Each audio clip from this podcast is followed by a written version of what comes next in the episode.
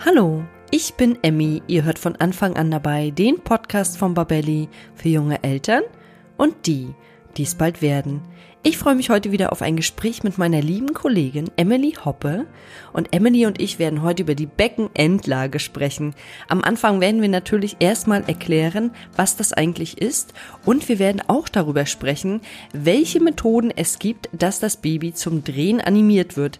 Da gibt es verschiedene Methoden. Zum einen durch die Hebamme, zum einen durch euch selbst und zum anderen durch Ärzte. Und jetzt wünsche ich euch viel Spaß beim Zuhören. Der Sponsor unserer heutigen Folge ist HIP mit der HIP Biokombiotik Folgemilch. Und wenn ihr vielleicht jetzt oder zu einem späteren Zeitpunkt die Beikost einführt, werdet ihr das Ganze bei eurem Baby noch eine Weile durch Stillen oder Milchnahrung begleiten – und wenn ihr eine Milchnahrung verwenden möchtet, dann eignet sich dafür die HIP Biokombiotik Folgemilch. Die ist sozusagen optimiert auf die Bedürfnisse des Babys im Beikostalter und enthält zusätzlich natürliche Milchsäurekulturen und wertvolle Ballaststoffe. HIP forscht in dem Bereich fleißig und entwickelt diese Folgemilch auch immer weiter. Und HIP macht auch noch mehr, was Bio angeht und übertrifft die Anforderungen des Gesetzgebers nochmal deutlich. Ihr und euer Baby könnt euch also auf allerbeste Qualität verlassen. Den Link mit weiteren Infos dazu findet ihr wie immer in den Shownotes. Ja, hallo und herzlich willkommen zu einem neuen Podcast von Anfang an dabei. Heute mit dem Thema Beckenendlage und ich freue mich sehr, dass ich das Gespräch wieder mit meiner lieben Kollegin Emily führen darf. Hallo Emily, guten Morgen. Guten Morgen, Emmy. Ich freue mich sehr, dass du heute wieder da bist und für alle, die den ersten Podcast mit dir nicht gehört haben, würde ich dich bitten, dass du dich noch mal kurz vorstellst. Ja, sehr gerne. Also ich bin Emily, ich lebe in Berlin und bin 29 Jahre alt und seit fünf Jahren äh, Hebamme und habe Kreislaiterfahrung gemacht und arbeite auch in der freiberuflichen Tätigkeit in der Vor- und Nachsorge und freue mich jetzt immer zu regelmäßigen Themen mit äh, Emmy über Schwangerschaft und Babys quasi euch gute Tipps mitzugeben. Und genau, habe selber auch einen Sohn und der hält mich gut auf Trab. Das glaube ich, gerade wenn er noch so klein ist. Ne? Der ist ja, glaube ich, eins. Der ist gerade eins geworden, genau. Ja, Ah ja, das ist auch ein tolles Alter. Und wir wollen uns heute über die Beckenendlage unterhalten. Und wir haben im Vorfeld schon gesprochen und haben festgestellt, dass dieses Thema sehr, sehr umfangreich ist. Deswegen wollen wir heute mal probieren, das kompakt, kurz und knackig zu besprechen. Da sind natürlich Fragen wie, was ist das überhaupt? Wie geht man damit um? In welche Klinik muss man, muss man überhaupt in eine spezielle Klinik? Das sind so Fragen, die mir durch den Kopf gehen und die wollen wir heute besprechen. Und deshalb fange ich gleich mal an mit der Frage, was ist denn eigentlich die Beckenendlage? Ja, sehr gern. Also das ist eigentlich äh, eine ganz physiologische Längslage, nur dass halt der Po in Führung ist statt äh, des Kopfes, so wie man es sonst kennt. Und er ist halt einfach eine etwas äh, problematischere äh, Position für die Geburt, aber nicht geburtsunmöglich. Also man kann auch mit Beckenendlage eine spontane Geburt haben. Das ist, glaube ich, schon mal erstmal ganz wichtig zu wissen, dass das auf jeden Fall auch möglich ist. Und wie oft kommt das denn eigentlich vor? Also am Termin sind es meistens nur noch drei bis fünf Prozent, die wirklich in der Beckenendlagenposition oder Steiß, Steißlage äh, sich befinden. In der Schwangerschaft kann es durch diesen Platzangebot, das die kleinen Babys noch in der Gebärmutter haben, natürlich oft sein, dass die auch schon in der 28. Woche recht früh immer mal wieder wechselnde Lagen haben, äh, mit dem Po nach unten Schräglage, dann wieder oben, äh, unten mit dem Kopf. Das wechselt total gerne bei den Kleinen. Deswegen sind manchmal noch 20 bis 25 Prozent äh, um die 28. Woche noch in der Position. Aber dann, je mehr es Richtung Geburtstermin geht, also um die 32. Woche, sind es auch tatsächlich nur noch 7 bis 16 Prozent. Also man braucht da noch nicht große Panik schieben, wenn das Kind äh, dann bei der gynäkologischen Kontrolle auf einmal in der Beckenendlagenposition war. Also man kann durchaus eine Spontangeburt haben, auch wenn das Baby sich in der Beckenendlage befindet. Dann habe ich die Frage, muss ich da in eine spezielle Klinik oder kann ich überall in Beckenendlage gebären? Also ja, es ist ganz wichtig, dass man in eine Geburtsklinik geht, wo erfahrene Ärzte äh, mit der Beckenendlage äh, Erfahrung haben, weil nicht jede Klinik bietet es an. Es gibt auch ganz viele Kliniken, die äh, nur den Kaiserschnitt anbieten, weil sie nicht genügend erfahrene Ärzte haben, die die vaginale Beckenendlage äh, begleiten können.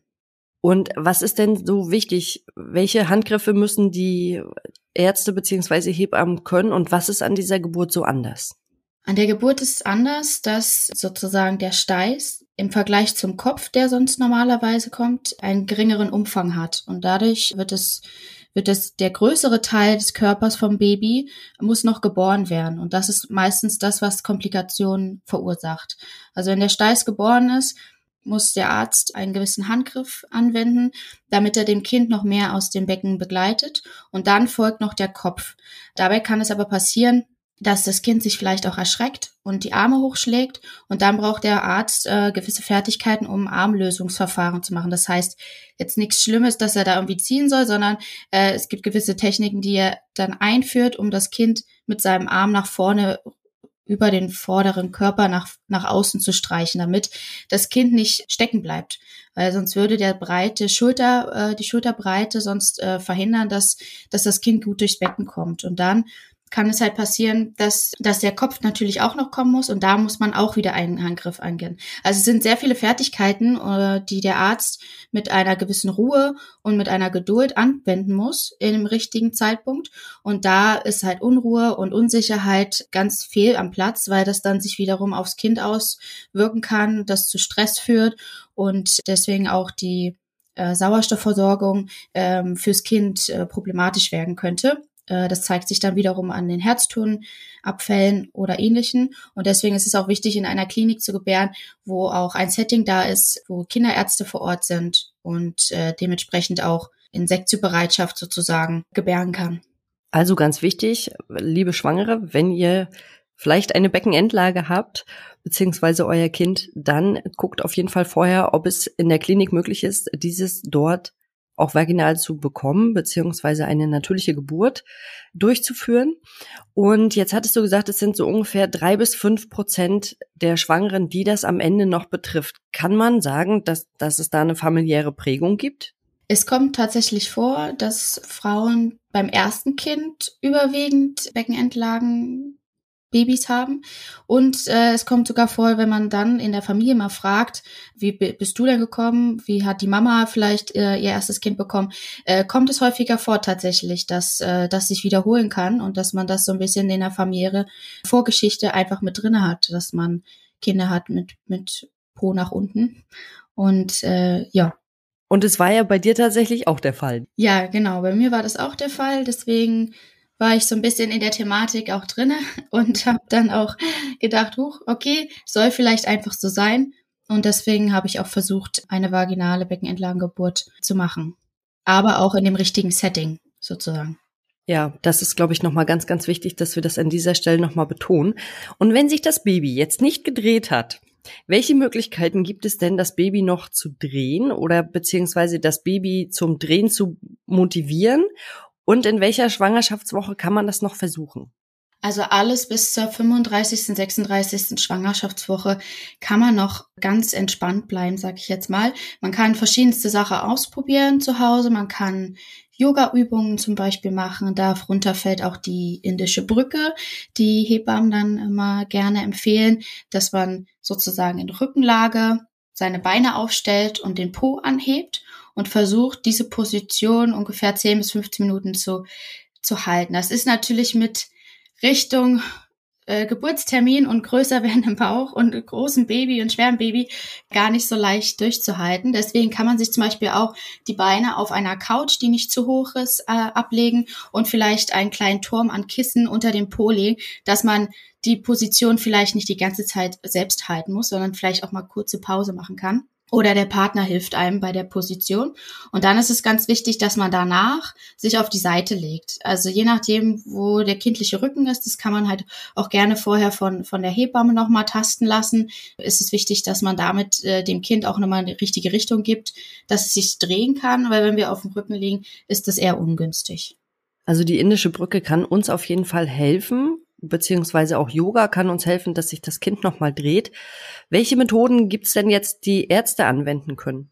Also Ärzte werden meistens äh, bis zur 5., 35., 36. Woche sagt man, äh, ist es gut, wenn man dann mit der Ärztin einen Termin ausmacht in der entsprechenden Klinik, je nachdem, wie man zu der Beckenendlage und dem Geburtsmodus steht. Also wenn man wirklich versuchen möchte, eine vaginale Geburt zu wagen, dann ist es wichtig, dass man da einfach die Vor- und Nachteile bespricht und da eine richtige Abwägung hat. Und dann schaut die Ärztin, wäre denn eventuell eine äußere Wendung möglich? Und diese Variante ist auch nach Studien sehr gut erforscht, dass äh, es schon einen positiven Effekt haben kann, dass manche Kinder sich sehr gut drehen lassen und man dann dieses Dilemma zwischen was, wie entscheide ich mich, äh, vaginal oder Kaiserschnitt, einfach reduzieren kann und einfach davon wegkommt, äh, weil sich die Kinder drehen lassen.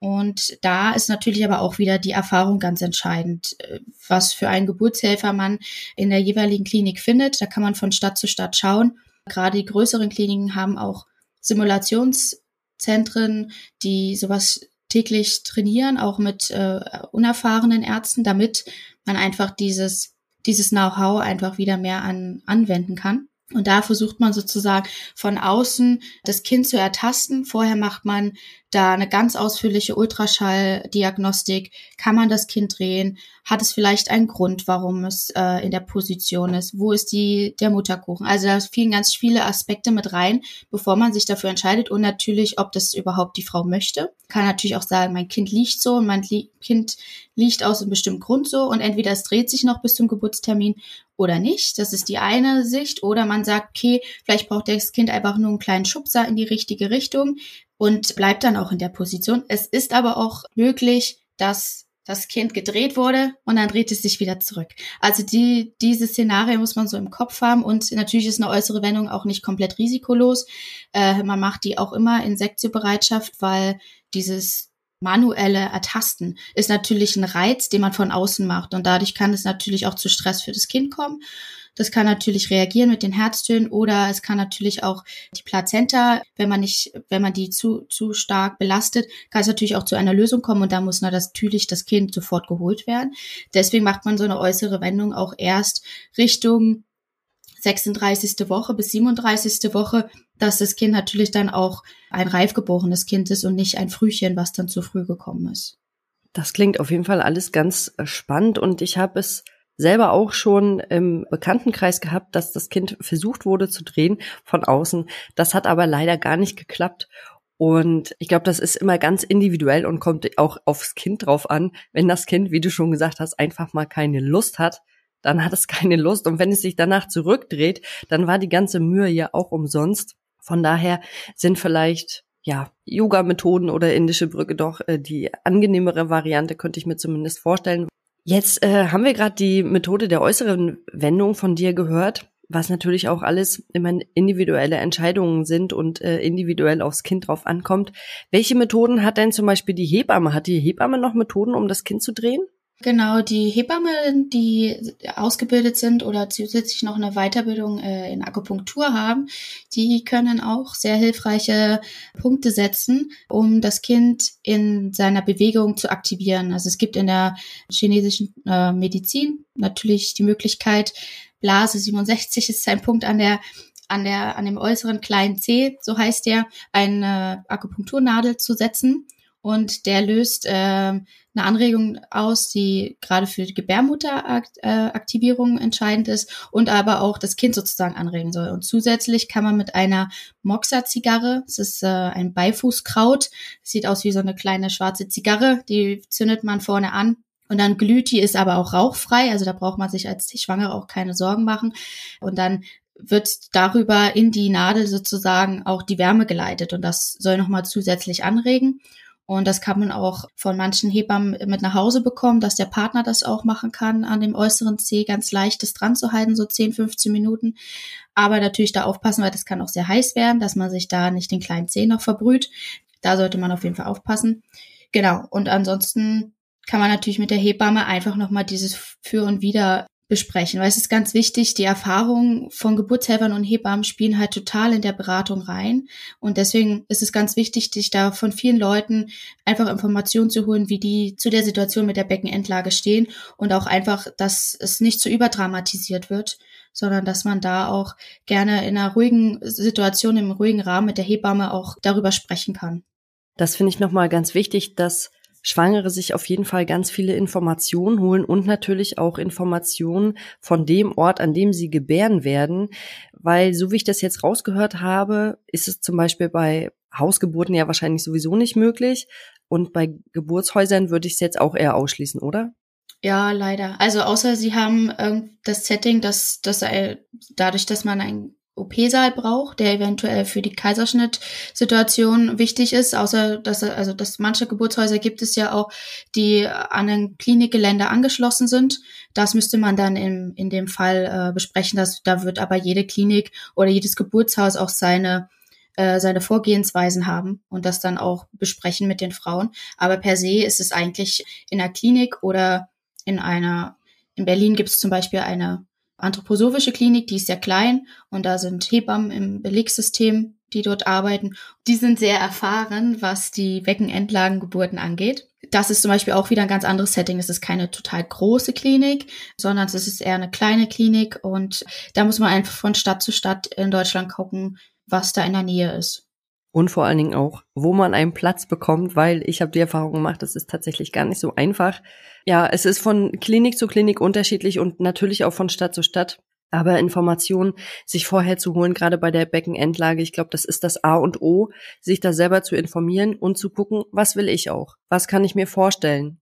Genau, das ist am Ende entscheidend, weil wer sich das einfach wirklich nicht zutrauen möchte und kann, der sollte sich der auch nicht zumuten oder einreden lassen von anderen Personen. Also es ist wirklich, man soll intuitiv gucken, welche Tendenz habe ich, traue ich mir das zu. Wie gesagt, mit der Familienhintergrund haben vielleicht meine Tante, meine Mutter selber äh, eine Beckenentlagengeburt super bekommen. Dann ist die Wahrscheinlichkeit sogar auch hoch, dass, dass, dass das super klappen kann. Wenn das aber eher der Gegenteil ist, dann, ähm, dann soll man wirklich eher sich so entscheiden, womit man sich am wohlsten fühlt. Aber äh, man muss auf jeden Fall nicht denken, oh, jetzt brauche ich einen Kaiserschnitt. Also das ist natürlich nochmal individuell zu betrachten, aber wenn man wirklich eine risikoarme Schwangere ist, die keine zusätzlichen Faktoren hat, außer dass das Kind mit dem Po nach unten äh, sitzt, äh, ist es kein Ausschluss, Ausschlusskriterium. Also liebe Schwangere, hört auf euer Inneres und vertraut auf euch selbst und holt euch auf jeden Fall vorher viele, viele Informationen und erkundigt euch auch in den Kliniken, ob das alles möglich ist. Gibt es denn jetzt noch was, was du Schwangeren vielleicht mit Beckenendlage des Kindes mit auf den Weg geben möchtest? Ja, also es ist ganz wichtig, erstmal Ruhe zu bewahren und darauf zu vertrauen, dass äh, das schon so kommt, wie es kommen soll, dass man auch gerne mit seinem Kind noch mal in Kontakt geht, dass man es äh, mit dem Bauch berührt, mit dem Baby spricht, schaut, Mensch Baby, was ist denn los? Ich höre dir doch zu. Also, dass man einfach so ein bisschen in den inneren Dialog geht und sagt, ich akzeptiere es, wenn du diese Position für dich gewählt hast und dann schaffen wir das schon. Aber vielleicht äh, magst du dich auch noch mal drehen und dann wäre das für unsere für eine risikoarme Geburt natürlich etwas optimaler. Ähm, aber also, dass man einfach auch mit dem Partner zusammen, dass man da offen drüber redet, äh, was können wir uns vorstellen, was trauen wir uns zu. Weil der Partner ist natürlich auch ganz wichtig, der ist ja auch mit dabei oder eine Begleitperson und dass man die verschiedensten Sachen ausprobieren kann, wie die indische Brücke, mit der Hebamme drüber sprechen, mit der Akupunktur, mit den Yoga-Übungen, dass man da einfach vieles an der Hand hat und entweder es klappt am Ende oder es klappt nicht. Es ist auch manchmal so, dass man die Situation akzeptiert hat, äh, man geht Richtung Geburtstermin, hat vielleicht einen geplanten Kaiserschnitt oder äh, versucht die vaginale, vaginale Geburt zu planen äh, und auf einmal hat sich das Kind gedreht. Also manchmal, wenn man etwas akzeptiert hat, dann löst sich das Problem von, von ganz alleine und vorher hat man sich monatelang den Kopf zerbrochen und hat nur unnötig Stress gemacht. Also Stress, äh, innerlicher Stress ist da auf jeden Fall zu vermeiden, dass man da in sich geht und trotzdem positiv bleibt. Eine gute Lösung mit allen Personen, die um einen herum sind, trifft und dann am Ende sein Baby im Arm hat. Oh ja, das ist auf jeden Fall eine schöne Vorstellung, ein schöner Gedanke und am Ende kommt alles so, wieso so, wie es kommen soll. Dann danke ich dir erstmal für das heutige Gespräch. Ich hoffe, dass jetzt alle Fragen beantwortet wurden. Und äh, ja, ich freue mich schon auf unseren nächsten Podcast. Ja, ich freue mich auch. Ich hoffe, dass jetzt alle Frauen mit Beckenendlage erstmal noch kurz beruhigt sind und wir ihnen gute Tipps geben konnten. Das denke ich auch auf jeden Fall. Und dann hören wir uns bald schon wieder. Bis dann. Bis dann. Tschüss. Tschüss. Das war der heutige Podcast zum Thema Beckenendlage. Ich hoffe, dass all eure Fragen beantwortet wurden und wie wir es jetzt auch mehrfach gesagt habt, liebe Schwangere, holt euch Informationen, Informationen, Informationen. Das ist tatsächlich das A und O, dass ihr einfach gut informiert seid. Was möchte ich selber? Hört auf euren Körper und vertraut auf euch. Euer Körper wird euch das Richtige sagen. Und wenn euch der Podcast gefallen hat, dann abonniert ihn bei iTunes, Spotify oder wo immer ihr unseren Podcast hört, um keine neue Folge mehr zu verpassen.